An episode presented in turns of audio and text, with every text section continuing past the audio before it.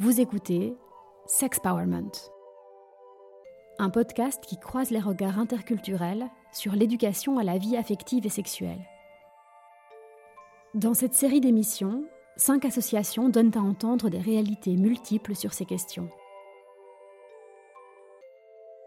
Bonjour à toutes et à tous, je m'appelle Angela Maria et je suis issue d'une formation en études de genre, formation dans laquelle je me suis spécialisée dans les questions raciales. Aujourd'hui, je m'inscris dans un féminisme euh, antiraciste et antisexiste et décolonial. Et on va parler dans ce podcast de vie affective et sexuelle chez les jeunes adultes et du lien qu'il existe entre notre intimité, notre identité de genre et notre catégorie raciale. Plus précisément, on va approfondir les identités LGBT et la question du racisme aujourd'hui en France. On va tenter de mieux comprendre euh, l'articulation entre ces deux thématiques et les enjeux que ça pose dans la vie des personnes concernées. Le but de ce podcast, c'est vraiment d'interroger et tenter de déconstruire les présupposés sur l'homophobie et le sexisme des personnes racisées, notamment de celles perçues comme noires. Pour répondre, on reçoit euh, Damien Traoré. Bonjour Damien et merci d'avoir accepté notre invitation. Bonjour Angela, merci beaucoup de m'avoir invité. Damien, tu es sociologue, post-doctorant à l'Institut national euh, d'études démographiques, donc l'INED, mais aussi chercheur associé à l'unité de recherche migration et société, l'URMIS. Tu as publié une thèse que tu as intitulée L'articulation du racisme et de l'homophobie en contexte français. Et dans cette thèse, tu travailles sur la confrontation finalement au racisme et à l'homophobie des gays noirs. On va y revenir euh, très prochainement. Avant tout, dans ce podcast, on va très souvent parler de race et de personnes racisées. Est-ce que tu pourrais euh, nous expliquer pourquoi aujourd'hui c'est important d'utiliser ces termes? Euh, alors bah, déjà, la, race d'un point de vue biologique n'existe pas. Mais la race est en fait une, construction sociale, c'est une sorte d'invention sociale qui a des effets réels et bien concrets. notamment, on ne traite pas tout à fait de, de, la même manière une personne considérée comme blanche et une personne considérée comme noire et ces traitements différentiels qu'on appelle des discriminations, ils produisent des inégalités. Et donc, il m'apparaît en ce sens pertinent euh, de parler de race ou de rapports sociaux euh, de race pour euh, envisager, décrire, essayer de comprendre ce système d'inégalité. Et de la même manière, pour insister sur le caractère construit et processuel des processus en jeu, on va euh, parler de personnes racisées, c'est-à-dire euh, personnes qui sont euh, l'objet du racisme, qui sont confrontées à un processus de racialisation et qui donc sont perçues, construites comme par exemple noires, arabes, asiatiques, etc. Du coup, comment tu t'en es venu à travailler sur les identités gays noires? Alors, j'ai pas à proprement, enfin, dans ma thèse, j'aborde un petit peu la question des identifications ou identités gays noires, mais c'est pas le le, cœur euh, tout à fait de mon travail. Hein. Je me suis, euh, dans la thèse, surtout intéressé à la confrontation aux discriminations euh, en raison de l'origine ou de la race et aux discriminations en raison de l'orientation sexuelle et la combinaison en fait entre ces différentes formes de discrimination. Je me suis aussi intéressé à des mobilisations collectives de personnes qui s'identifient comme gays noirs. Donc, euh, juste pour dire que la question des identifications est assez finalement marginale dans mon travail. Alors, je me suis intéressé à ces questions pour deux raisons. Bah, la première, c'est des lectures euh, théoriques et politiques, et notamment euh, la rencontre que j'ai faite avec le féminisme noir, principalement états-unien. Donc des autrices comme Angela Davis, Patricia Hill Collins, et en dehors du contexte américain comme Philomena Essed. Et euh, bah, ça a vraiment créé une sorte d'électrochoc chez moi. Euh, alors, qu'est-ce que ça dit En gros, euh, si on peut résumer très rapidement le, féminisme noir, bah, ça dit qu'il existe en fait une multiplicité de rapports de pouvoir, donc des rapports de classe, des rapports de race, mais aussi des rapports de sexe, et que pour comprendre et changer aussi la réalité sociale, il suffit pas en fait de euh, s'intéresser ou de combattre sur euh, un seul axe ou un seul front. Hein, par exemple, lutter que euh, dans, dans, le cadre des rapports de classe, mais qu'il faut prendre en compte cette multiplicité des rapports de pouvoir et de domination. le second élément qui m'a motivé à faire cette thèse ou ce projet de recherche, c'est que en tant qu'homme noir, j'avais la sensation d'être, euh, à l'époque, et toujours aujourd'hui, d'être assigné à un certain nombre de stéréotypes de genre et de sexualité. Euh, donc, euh, qui dit homme noir dit survirilité, voire propension au sexisme, etc., nécessaire hétérosexualité. Et il me semblait à l'époque que, notamment aussi à travers les, mes lectures, que bah, ces assignations de genre et de sexualité euh, elle contribuait à la marginalisation, euh, aux discriminations dont euh, les âmes noires, dont je fais partie, pouvaient être l'objet. Voilà ce qui a un peu lancé mon travail au départ.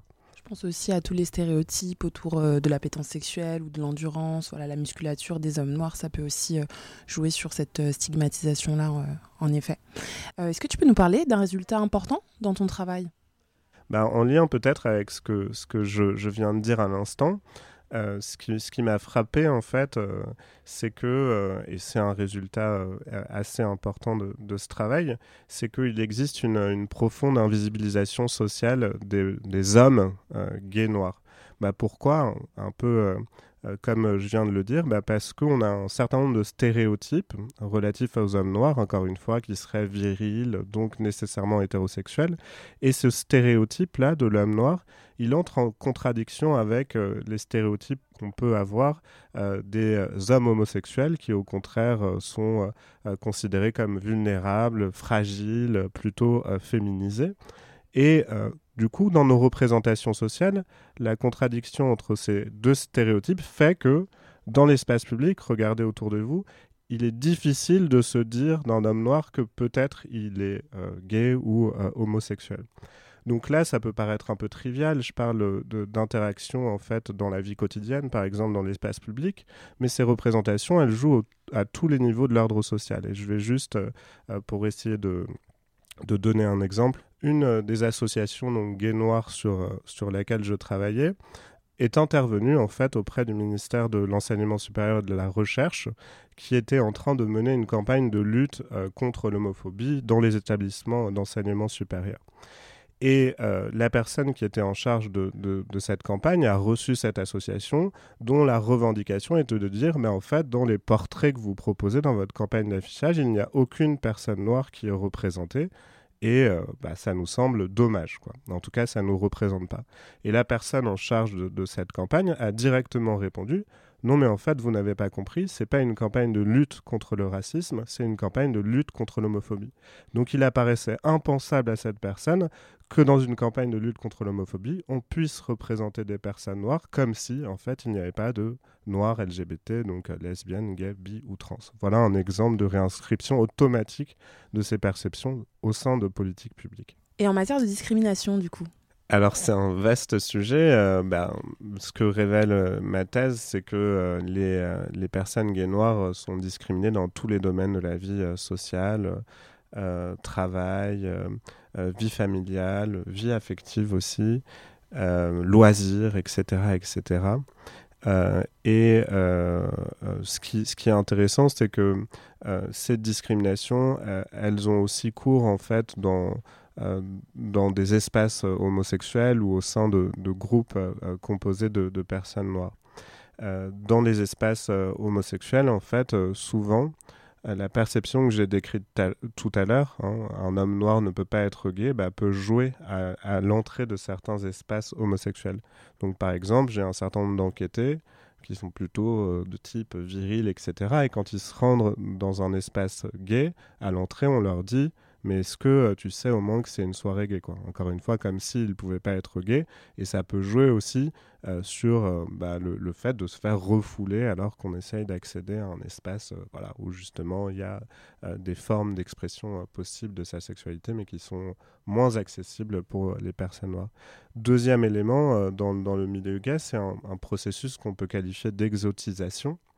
Euh, donc, c'est-à-dire euh, des relations euh, sentimentales et ou sexuelles avec des personnes blanches majoritaires où la personne noire de la relation va être encore une fois assignée à un certain nombre de stéréotypes, donc sur virilité, donc la personne se doit nécessairement d'être active, de représenter une forme d'altérité, une forme de différence, ce qui bah, voilà, peut dégrader finalement l'accès à une vie affective sympa.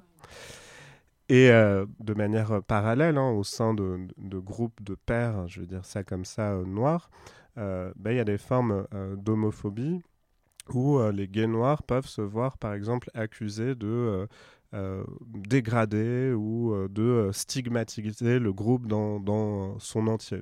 Des propos du type mais comment tu t'es habillé Pourquoi tu sors avec un mec? Tu nous fais honte, hein, comme si le fait d'être gay n'était pas une question individuelle, mais posait un problème collectif au groupe.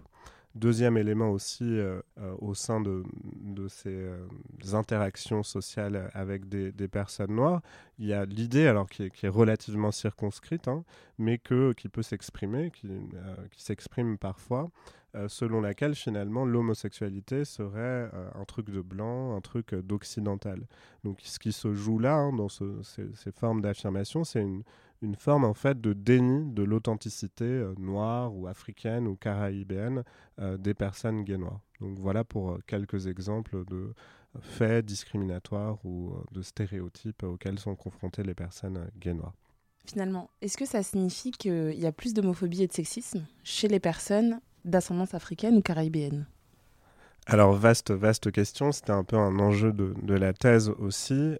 Euh, la première chose à dire, c'est que personne ne sait. En fait, il n'y a aucune euh, enquête statistique avec une comparaison qui comparerait systématiquement l'homophobie euh, des personnes d'ascendance africaine et caribéenne avec l'homophobie des personnes blanches d'ascendance française, entre guillemets. Donc, véritablement, on ne le sait pas. Il y a un certain nombre d'éléments qui permettent en tout cas d'en faire l'hypothèse. D'abord, en fait, le, le, récit euh, des, personnes gays noires, hein, que ce soit dans le cadre de mon travail de thèse ou dans des cadres associatifs, où euh, les personnes gays noires ou LGBT noires disent vraiment euh, quasiment unanimement qu'elles sont confrontées à une homophobie très forte dans leur communauté d'origine. cela étant dit, ce qu'il faut tout de suite remarquer, et c'est très important, c'est que l'homophobie et le sexisme, c'est endémique dans la société française, hein, euh, qu'elle s'exprime de la part euh, de personnes euh, noires ou de personnes majoritaires blanches. Hein. Je tiens à rappeler quelques chiffres ici rapidement. Il y a à peu près 15% des personnes LGBT qui ont été confrontées à une agression, à au moins une agression au cours de leur vie en raison de leur orientation sexuelle et ou de leur identité de genre. Et euh, il y a euh, une femme sur euh, deux qui a été confrontée à une forme d'agression sexuelle, au moins une forme d'agression sexuelle au cours de sa vie. Donc ce n'est pas du tout un phénomène qui est anecdotique dans la société française en général. Donc ayant cela, cela à l'esprit, moi il me semble que en fait, la question qui se pose là est, avant tout une, question de perception. On n'a pas de chiffres qui prouvent qu'il y aurait plus d'homophobie et de sexisme, mais tout le monde le pense. Pourquoi? Bah, Tout simplement parce que le sexisme et l'homophobie ou les LGBT-phobies des personnes noires n'est pas appréhendé dans la vie sociale quotidienne de la même manière que le sexisme ou l'homophobie des personnes blanches. Une personne blanche qui, euh, qui tient des propos sexistes, on va dire bah euh, cette personne est débile, euh, elle n'est pas, elle est pas cultivée ou que sais-je encore. En fait, on va la renvoyer à des caractéristiques individuelles. En tout cas, son appartenance raciale blanche et ou française, elle reste hors de cause, elle est jamais mise en cause. Imaginez, enfin pensez là très directement, qu'est-ce qui se passe quand un homme noir, par exemple, a un comportement sexiste? Automatiquement, on va renvoyer ce comportement sexiste à son appartenance raciale et ou à ses origines supposées euh, africaines et caribéennes. Et bah ça, ça va alimenter l'idée que euh, les Noirs, africains et ou caribéens auraient un problème avec euh, le sexisme ou avec l'homophobie. Et vous voyez là, c'est à mon sens, hein, ce qui joue beaucoup, une, question de, de, perception discriminatoire et donc en fait de perception raciste. Une autre question, mais voilà, c'était vraiment les différences qui qui finalement pouvait avoir entre l'homophobie vécue par les personnes perçus comme noirs et les personnes issues des groupes majoritaires. Est-ce qu'il y a une ou plusieurs différences notables, certaines spécificités? Ouais, bah, il y, a des spécificités que, que j'ai un peu évoquées. Hein. Euh, ce que je disais tout à l'heure, euh, quand dans certains cas, on peut dire que enfin, on peut entendre que l'homosexualité est un vice occidental ou une maladie de blanc. Et ben là, il y a, une forme d'attaque euh, envers l'authenticité raciale et ou ethnique des gays noirs qui n'a plus cours en fait pour les personnes homosexuelles ou LGBT euh, du groupe majoritaire, c'est-à-dire blanc français. Ce qui est intéressant, c'est qu'historiquement, c'était le cas. C'est-à-dire que euh, euh, au début du XXe siècle, par exemple, on disait que l'homosexualité, c'était en France, hein, on disait que l'homosexualité, c'était un vice allemand, italien, arabe, mais surtout pas français. Donc en fait, c'est à la fois différent, mais historiquement, on, a des cas de ce type d'homophobie euh, euh, dans le contexte français. La deuxième chose, hein, c'est que bah, dans une société euh, racialement stratifiée où, il y a des processus racistes, bah, finalement les, groupes de pères noirs pour les personnes noires et donc susceptibles d'être victimes de racisme, c'est aussi des, des, liens, des espaces de protection contre le racisme. Et donc l'homophobie du groupe noir, en fait, les exclut plus ou moins de ces espaces et circonscrit en fait la possibilité euh, d'avoir des ressources euh, pour, euh, pour faire face au racisme. Est-ce qu'il y a eu une rencontre dans le cadre de ton travail de terrain qui t'a particulièrement marqué positivement ou négativement? Euh, bah, je dirais en fait que toutes euh, les rencontres euh, que, que j'ai faites m'ont marqué positivement en fait. C'était c'était vraiment un travail passionnant et, et surtout bah, voilà, je tiens à remercier toutes les personnes qui ont enfin qui m'ont laissé les interroger au cours ou, les observer d'ailleurs au cours de, de ce travail hein, parce que bah, vous imaginez bien qu'en entretien, j'ai abordé en fait des thématiques qui sont sensibles, donc euh, à la fois la confrontation aux discriminations, au racisme, à l'homophobie, à certaines formes de violence, parfois euh, très graves, mais aussi en fait des échanges autour de la vie euh, affective et sexuelle qu'on n'a pas tendance généralement à, partager avec un chercheur, sociologue, etc. Donc vraiment, voilà, je, reste aujourd'hui touché par euh, la confiance qui m'a été accordée dans le cadre de cette recherche et je remercie euh, tous les participants. Est-ce que tu as un message à faire passer aux éducateurs, éducatrices euh, sexuelles? Tu veux dire par rapport aux difficultés qu'ils peuvent rencontrer autour de ces questions de, sexisme et d'homophobie? Bah, Mon premier conseil, c'est un peu cohérent avec euh, tout ce qu'on a dit euh, jusqu'ici, hein, euh, bah, c'est de sortir en fait de ce processus de racialisation. Hein, j'imagine que les éducateurs, les éducatrices qui sont un peu votre public, quand ils sont confrontés à des propos sexistes ou homophobes de, personnes qui reçoivent, racisées, eh ben, directement, ils ont en tête, de manière pré-réflexive, euh, un peu les, images ou les stéréotypes dont, j'ai parlé. Donc, vont se dire, ben voilà, encore, je sais pas, un musulman qui est sexiste ou un noir qui est homophobe. Bah, c'est vraiment essayer de déconstruire euh, cette, euh, cette logique-là euh, de racialisation du sexisme et de l'homophobie.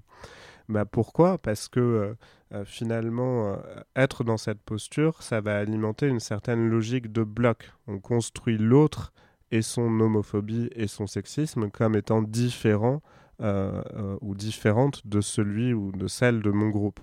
Hein, voilà, c'est parce qu'il est noir et non pas parce que, enfin, pour toute autre raison euh, euh, potentielle. Et cette logique de bloc, hein, de renvoyer l'autre à une différence supposée, à mon sens, elle alimente et elle participe à construire l'homophobie, ou en tout cas certaines formes d'homophobie qu'on peut retrouver dans les groupes racisés. Et encore une fois, hein, ce truc, l'homosexualité, de toute manière, c'est un truc de blanc, c'est un truc euh, d'occidental. Puisque vous renvoyez l'autre finalement à son altérité, vous alimentez euh, ces prises de position euh, en retour. Donc ça serait vraiment ça mon conseil, essayer de voilà, de pas être discriminatoire euh, face à des propos sexistes et ou homophobes. je suppose aux jeunes en général qui ont, qui ont des prises de position ou, ou des opinions, voire des actes sexistes et homophobes. Bah, peut alors c'est difficile évidemment, mais peut-être que ce que je dirais, c'est de euh, avant finalement de, s'intéresser au comportement des autres, notamment je pense à, l'homosexualité, c'est essayer de revenir sur soi et d'interroger un petit peu euh, euh, bah, qu'est-ce qui nous fait d'un point de vue sexuel, en termes de désir, en termes de sexualité. Et en fait, je pense que ce retour sur soi peut être bénéfique parce qu'il me semble qu'une grande partie de la population française et même mondiale à bah, tout un tas euh, de euh, désirs, euh, d'aspirations vis-à-vis de sa sexualité qui correspondent pas forcément aux normes qu'on essaye toutes et toutes de s'imposer, d'une conjugalité pardon, stable dans le cadre d'un couple hétérosexuel où il n'y a pas de tromperie, où on fait l'amour de manière classique, missionnaire, etc.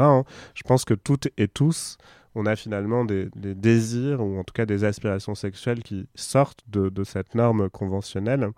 Et euh, voir ça chez soi et l'accepter en fait chez soi, il me semble que c'est euh, euh, un pas non seulement pour essayer d'être plus tolérant envers d'autres formes d'écart à la norme sexuelle, donc ça peut jouer un rôle de ce point de vue-là, mais surtout aussi de manière plus collective, ça pourrait contribuer à, reconstruire, enfin être une première étape pour reconstruire en fait ce champ des pratiques sexuelles pour qu'il soit moins oppressif, euh, qu'il soit euh, euh, plus fun, je vais dire ça comme ça, pour tous et toutes.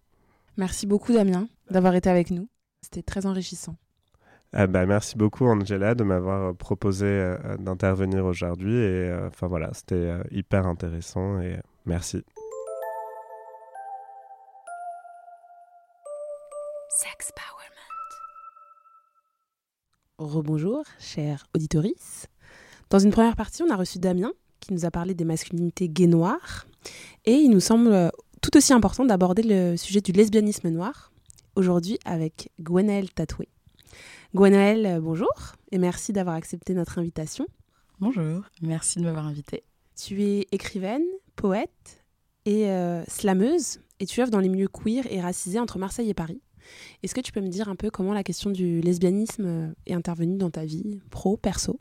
Alors, euh, je vais faire. Euh, je vais parler de manière rétrograde. Aujourd'hui, je fais des ateliers d'écriture et des espaces de slam poésie, des scènes ouvertes, avec un collectif qui s'appelle Balance ta poésie. Et donc avec d'autres personnes queer. Et moi-même je suis bi lesbienne et noire. Et euh, donc ça c'est apparu beaucoup dans ma pratique artistique, en tout cas de le rendre visible, euh, à la fois euh, donc dans mes textes de slam, dans ces espaces concrets d'open mic et dans les ateliers d'écriture qu'on fait en non mixité queer ou queer racisé. donc j'ai vraiment à cœur de créer des espaces de représentation euh, et de moi-même assumer euh, cette représentation euh, dans ma pratique artistique. Comment le lesbianisme apparaît dans, dans ma vie Je pense que j'ai une histoire de coming out assez, assez classique en vrai. mais il y a, la, y a la, le paramètre de la race qui, qui joue beaucoup. parce que on se dit très rapidement j'ai déjà beaucoup de choses euh, qui je viens d'un milieu euh, donc j'ai grandi à Versailles mais euh, je viens d'un milieu populaire ma mère est femme de ménage et donc elle aussi c'est une femme noire en plus je viens d'une famille monoparentale noire et voilà, et je suis une femme, donc ça faisait déjà beaucoup. Et donc au moment où tu as 14, 15 ans et tu te dis, hmm, en fait, je... les filles me plaisent aussi, tu te dis aussi que c'est pas une très bonne idée. Enfin, on verra plus tard. Et donc, euh, je pense que ma sexualité et ma vie affective a commencé très tard aussi euh, par ces, par ces biais-là. Euh, j'ai vraiment eu une, une, vie affective qui a commencé à 18 ans, puis vraiment mes premiers rapports à 21 ans. J'en ai 28, voilà. C'est toute ma vie. Et, euh, et, ce qui fait que enfin la, la, construction, elle est très très mentale avant d'être très physique. parce que en fait, tu es toujours en réflexion sur toi-même, tu es toujours en réflexion sur ton image, sur l'image que, que tu vas donner à ta famille, à tes parents, voilà. Mais en vrai, pendant très longtemps, je pensais que j'étais une alliée et j'avais ce côté hyper refoulé de non, c'est pas mon cas, ou en tout cas, je me disais, j'espère que je le suis pas parce que sinon ce serait trop. Euh, donc pas lesbienne, sinon ce serait trop. Donc ça c'est vraiment euh, la, la, lesbophobie intériorisée, mais de la même manière euh, où tu as le racisme intériorisé. Donc en fait quand tu as 15 ans dans un lycée versaillais en... assez prestigieux, parce que du coup c'est un lycée de lettres, et qu'en fait tu es vraiment déjà en minorité visuelle, tu te dis, bon, c'est peut-être pas la pente vers laquelle euh, je veux aller. Et vraiment, j'en étais à prier euh, de ne pas être lesbienne, que ce soit pas vrai, pour pas que, que ça existe. Voilà. Euh, mais, mais je pense que d'avoir évolué aussi dans des. Dans des dans le mouvement féministe, ça m'a beaucoup aidé. Après, après le lycée, arrivé à la fac, euh, d'être plus entouré euh, par des personnes qui partagent les mêmes centres d'intérêt que moi et pas d'être euh, avec des personnes par oui par hasard parce qu'on habite juste à côté quoi. Ça m'a beaucoup aidé. Et bien sûr la littérature afroféministe m'a aidé parce qu'elle c'est là que j'ai vu des lesbiennes noires on y reviendra hein, mais tu parlais de représentation au début et c'est vrai que dans la construction de ton, du coup, de ton identité aussi en tant que lesbienne noire, euh, est-ce que tu peux m'en dire un peu plus? Qu'est-ce qu'il n'y avait pas, justement, ou qu'est-ce qu'il y avait? Euh, Dans quelle mesure tu t'es. Enfin, il y avait une invisibilisation, pardon, en tout cas, de, de femmes lesbiennes noires? Ouais. Euh, alors, il y avait ce truc de. déjà, les personnes noires avec qui. Donc, je, dis bien que j'ai grandi à Versailles, donc c'est un peu comme on se l'imagine, quoi. Euh, une ville euh, très blanche, très de droite, euh, très catholique, pour le coup, très royaliste aussi. et en plus, je grandis au moment du mariage pour tous et de la manif pour tous. Je suis au lycée. Et vraiment, là où on va boire des verres avec mes potes, donc c'est dans le vieux Versailles. Et tu as vraiment des lignées de drapeaux manif pour tous, un papa, une maman, voilà. Et déjà, je viens d'une famille où on n'a pas un papa, une maman, j'ai une maman. Voilà. Euh, une maman, pas de papa. Et euh, donc déjà, tu dis, bon, c'est un peu bizarre, tu vois. Et je me souviens de ce jour où euh, je me dispute avec ma tante, parce que du coup, ma tante nous rend visite. Je, fais un tour sur la question là. où ma tante nous rend visite, et du coup, c'est aussi une femme noire. et... Et on regarde ça à la télé. moi, je me dis, mais c'est pas possible. Il y a tous ces drapeaux à, Versailles. Et elle me dit, mais en même temps, ces gens-là, ils font ce qu'ils veulent, mais mais pas devant nous, quoi. Et donc là, euh, je commence à, me disputer avec ma tante, elle finit par partir, et je dis à ma mère, ah, heureusement qu'elle est partie, hein, euh, parce que j'allais m'énerver, et elle me dit, en se posant sa main euh, sur moi, sur ma cuisse, t'inquiète, elle sait pas. Et j'étais là, genre, oh non, genre, elle sait. et moi, je sais pas. Et donc, il y tout de suite, enfin, j'ai eu moi-même ce truc de, non, c'est pas possible, tu vois, genre. Voilà. Et donc, pour la représentation, ce qu'il n'y avait pas, donc j'avais peut-être deux amis qui étaient bi à l'époque, et c'était des personnes blanches. Euh, et, euh, et, après, euh, tu avais les séries. et dans les séries, moi, je connaissais que The L Word à l'époque, que je regardais en cachette sur M6 le soir très tard. Et, et en fait, tu n'avais pas de personnage, enfin, tu avais un personnage noir, mais tu n'avais pas de personnage noire et lesbienne. Et du coup, pour moi, c'était vraiment un truc de blanc, euh, sans que je l'ai autant euh, pensé. Mais c'était en tout cas un truc pas pour moi, un truc euh, qui n'existait pas. Et les amis noirs que j'avais à l'époque, donc c'est des amis que j'avais eu au collège parce que du coup, on était en, pas en secteur. On est, et du coup, j'habitais quand même dans une cité HLM de Versailles. Et ce qui fait que mes amis noirs étaient hétéros, en tout cas, c'est ce qu'elle disait, et aussi très homophobes. Et donc, quand j'ai grandi, j'ai arrêté de voir ces personnes-là. Ça a vraiment euh, rompu notre amitié. Mais c'était les seules personnes avec qui je me sentais le plus à l'aise parce que du coup, c'était des, c'était des euh, meufs noires comme moi. Mais à la fois, j'étais pas à l'aise parce que c'était des meufs noires homophobes. Et donc, il y avait ce truc de, euh, en fait, je suis nulle part. Et en fait, j'ai eu ce truc aussi beaucoup de bounty. parce que je m'intéressais à à la littérature. Euh, je sais pas, enfin, j'avais une manière de parler qui était différente, mais en plus euh, de défendre euh, les gens, les gens, enfin, des gens qu'on connaissait pas, tu vois, c'est même pas des gens précis, de défendre la cause homosexuelle, c'était aussi de, ça faisait de moi encore plus une bounty. Voilà. Et donc il y a eu ce truc de, en fait, je sais pas où je suis, je sais pas qui je suis, mais je suis nulle part au bon endroit. Ouais, donc les deux identités vraiment de à la fois lesbienne et noire, elles s'articulaient pas du tout. Enfin, c'est comme si c'était deux choses euh, incompatibles, quoi. Tout à fait. Ouais, c'est super intéressant. Et ou sinon, c'est un truc un peu de d'extraversion, d'excentricité, tu vois. Ouais, comme si tu étais marqué de l'orientation de, de, la blanchité euh, parce que euh, tu t'intéresses à ces, à ces questions-là. C'est ça. Et après, quand j'arrive, donc après ça, je continue mes études, donc je, fais, je suis au lycée, je continue mes études de lettres.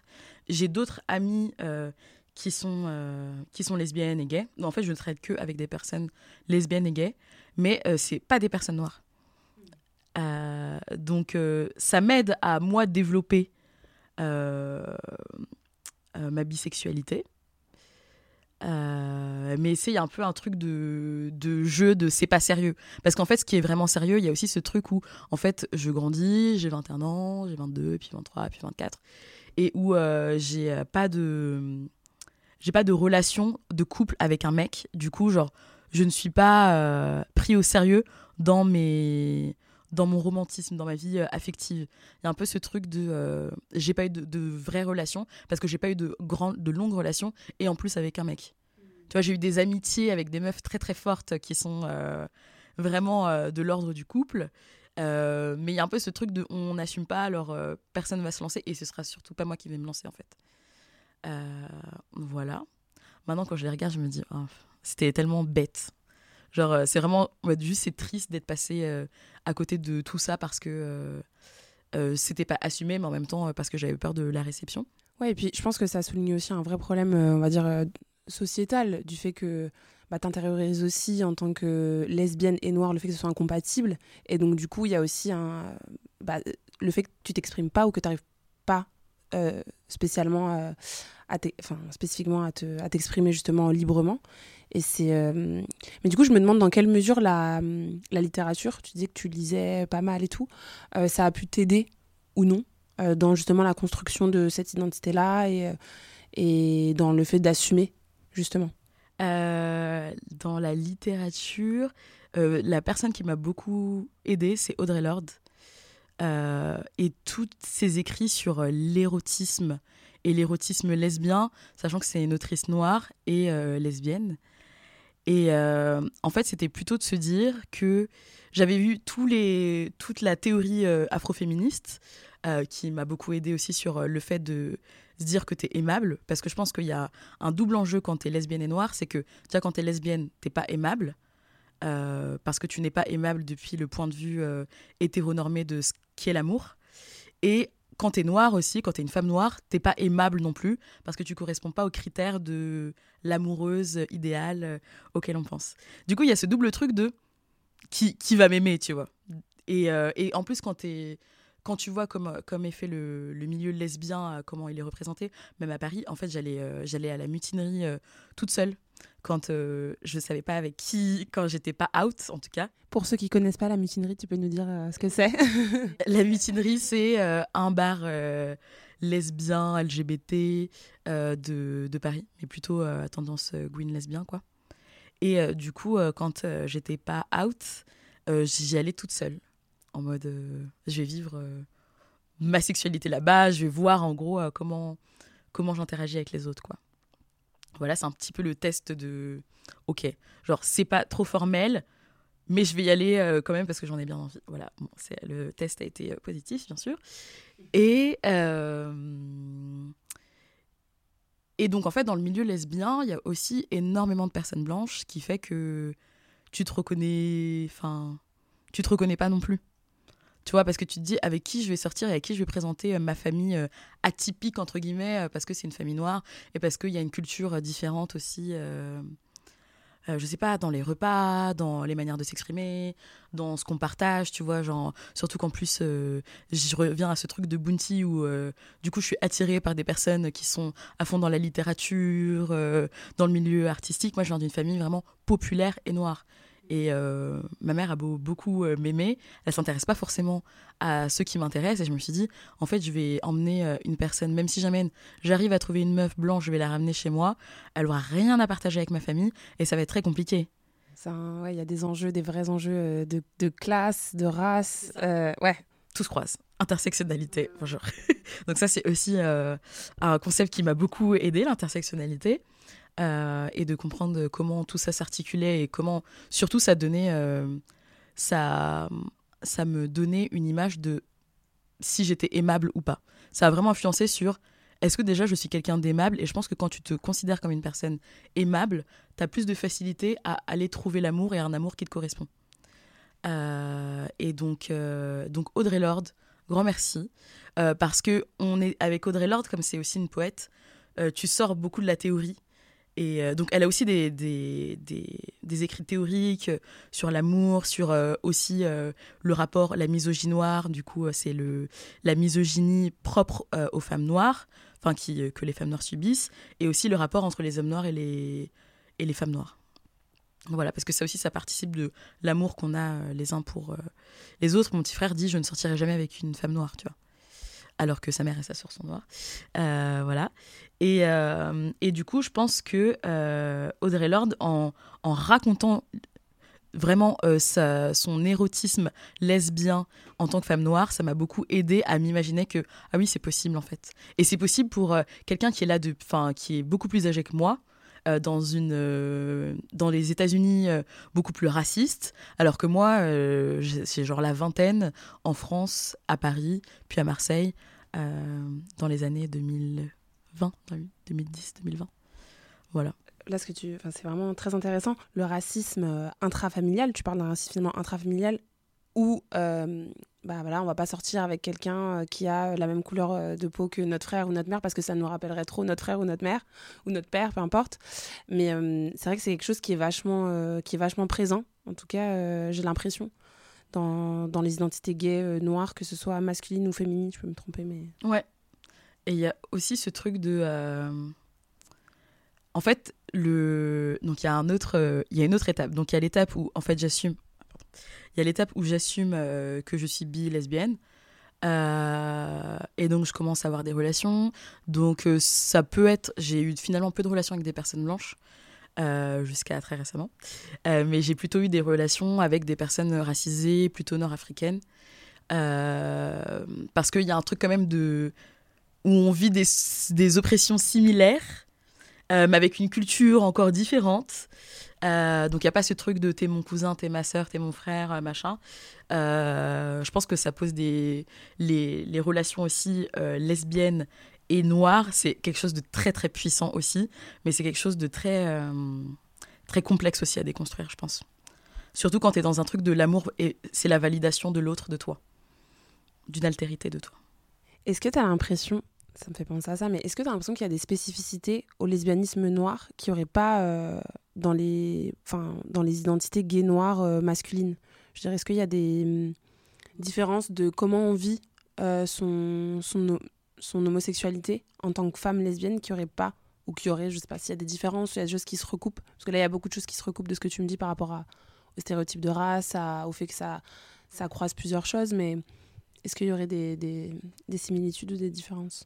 Je pense que si on parle en termes de différence, euh, il y a tout, euh, le, tout le, spectre de comment est construit la féminité noire. Euh, je pense que les hommes noirs et les femmes noires ne subissent pas les mêmes stéréotypes, en tout cas pas au même niveau. Et, là où les hommes euh, noirs, je pense, sont beaucoup plus sexualisés aussi.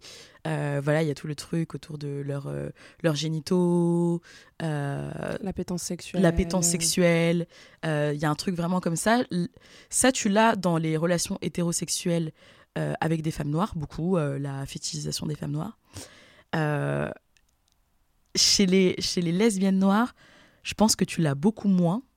Et je sais pas comment dire euh, tu vas être aimé peut-être pour euh, le soin que tu vas donner, mais il y a toujours ce truc de la bonne copine. Je pense qu'il y a le syndrome de la bonne copine qui s'étend euh, énormément de est-ce que je suis juste ta bonne copine qui prend énormément soin de toi parce que en tant que femme noire, j'ai cette place de soin tout le temps et encore plus quand je suis ton amie? et du coup, il y a ce truc qui s'étend de en fait, tu sais jamais si la personne est attirée par toi ou pas. Pour le coup, il n'y a pas de sexualisation, il n'y a pas assez de sexualisation, ou sinon c'est vraiment de la fétichisation euh, très euh, hétérosexualisée et très hétérosexualisée. Ça aussi, ça arrive, tu vois, genre euh, justement quand j'allais à la mutinerie, des tu m'apprends à zouker, machin, genre par des meufs blanches. Bon, mm. voilà, du coup, c'est une sexualisation très hétéro, hétéro blanche, quoi. mais sinon, mais je pense que vraiment la, la différence, c'est que en fait, c'est inexistant en fait, c'est ça, c'est la différence avec les gays noirs, je pense que c'est les que, les, que les lesbiennes noires sont inexistantes. C'est l'angle mort de l'amour, c'est l'angle mort de de, de, de, de l'attirance, tu vois, c'est un monde euh, que tu as l'impression que ça n'existe pas avant de, le voir vraiment. Mais quand je suis arrivée à Bruxelles, je voulais dire ça aussi, quand euh, je pense que ça change aussi de, des milieux dans lesquels tu évolues, euh, parce que là je parle du milieu parisien, euh, mais quand euh, j'ai été à Marseille, donc à Marseille il y a déjà plus de personnes euh, queer et racisées, ce qui te pas forcément noir, il y en a aussi, mais pas forcément noir. Mais du coup ça te fait déjà un espèce d'entre-soi qui est qui qui qui en fait qui a un safe space quoi, où tu peux avoir des gens qui te ressemblent. et quand je suis allée, à Bruxelles, je suis allée cinq mois à vivre à Bruxelles. Et à Bruxelles, il y a aussi une, il y a une colonisation euh, du Congo, euh, et ce qui fait qu'il y a plein de descendants, euh, afro-descendants à, Bruxelles. Et il y a une communauté de queer et de lesbiennes noires à Bruxelles, et ça, ça m'a beaucoup aidé. Genre, je savais que je l'étais, je savais que je traînais avec, enfin, que, je, que je pouvais avoir des relations. Mais le fait de ne pas être seule, tu vois, de ne pas être tout le temps la bizarrerie de la bizarrerie, ça aide beaucoup. Et en fait, on s'est c'est des meufs que j'ai rencontrées autour d'un verre. Genre, une de mes colocs euh, sortait avec une autre. En fait, on a eu un, groupe où de discussion. Elle m'a ajouté sur un groupe de discussion euh, sur Instagram en mode juste pour qu'on sache qu'on existe et qu'on n'est pas trop loin les unes des autres et que euh, quand il y a un événement, on peut s'inviter.